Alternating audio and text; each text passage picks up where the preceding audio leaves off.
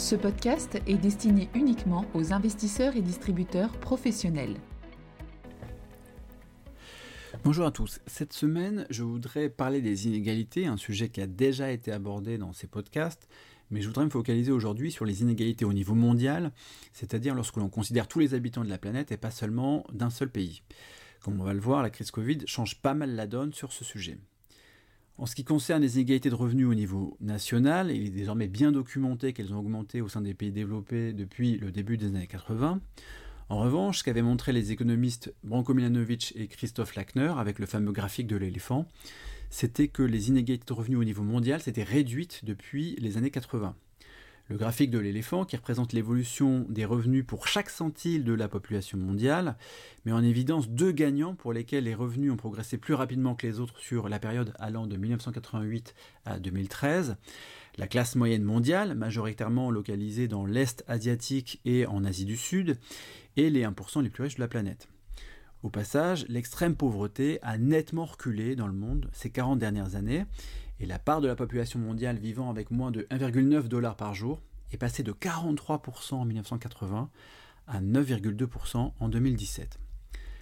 La réduction des inégalités de revenus au niveau mondial sur les années 90, 2000 et 2010 s'est expliquée par une convergence de revenus entre les pays en voie de développement et les pays développés, et c'est notamment provenu de la forte croissance économique en Inde et surtout en Chine qui a pleinement tiré parti de la mondialisation.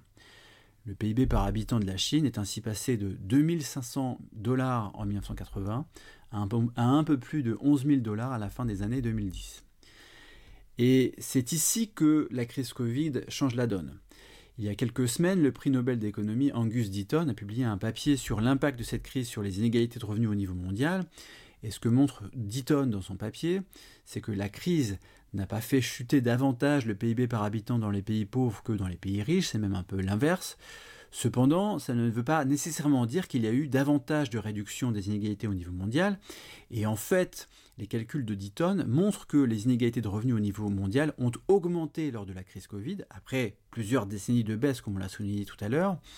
Et cela a tout à voir avec les meilleures performances économiques de la Chine en 2020. Alors que le PIB s'est contracté dans quasiment tous les pays du monde, pour quasiment tous les pays du monde en 2020, il a progressé en Chine et le 1,4 milliard d'habitants chinois ont eu un niveau de vie qui s'est détaché un peu plus de celui des habitants des pays pauvres. Et c'est et c'est cela en particulier qui fait que les inégalités de revenus, lorsque l'on considère tous les habitants de la planète, auraient augmenté en 2020. La conclusion de Deaton est très importante pour l'évolution future des inégalités mondiales. La progression relativement plus forte des revenus en Chine n'a plus l'effet de réduire les inégalités mondiales, car la Chine n'est plus un pays pauvre. Deaton dit d'ailleurs explicitement, lorsque la Chine croît plus vite que les autres, le monde devient plus inégal, et c'est ce qui est arrivé pendant la pandémie. De plus, les inégalités mondiales pourraient augmenter dans le futur aussi à cause de l'augmentation des inégalités au sein des pays développés, le rapport sur les inégalités 2018, produit par le World Inequality Lab, a effectué des simulations sur l'évolution des inégalités de revenus au niveau mondial d'ici 2050. Alors pour déterminer le, le, niveau de richesse moyen pour les individus d'un pays donné, les auteurs ont simplement utilisé les prévisions de croissance de l'OCDE d'ici 2050 euh, et les prévisions de population des Nations Unies d'ici 2050 également. Puis ils ont fait l'hypothèse que les inégalités de revenus connaîtront dans chaque pays la même trajectoire sur la période 2016-2050 que sur la période 1980-2016, et la conclusion du rapport est que les inégalités dans le monde s'accroîtraient nettement malgré la forte croissance des pays émergents, et le rattrapage progressif des pays à faible revenu n'est pas suffisant pour contrebalancer l'aggravation continue des inégalités domestiques.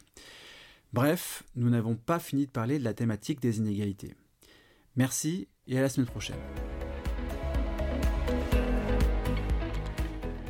Communication promotionnelle non contractuelle. Les commentaires et analyses reflètent l'opinion de CPRAM sur les marchés et leur évolution en fonction des informations connues à ce jour. Du fait de leur simplification, les informations données dans ce podcast sont inévitablement partielles ou incomplètes.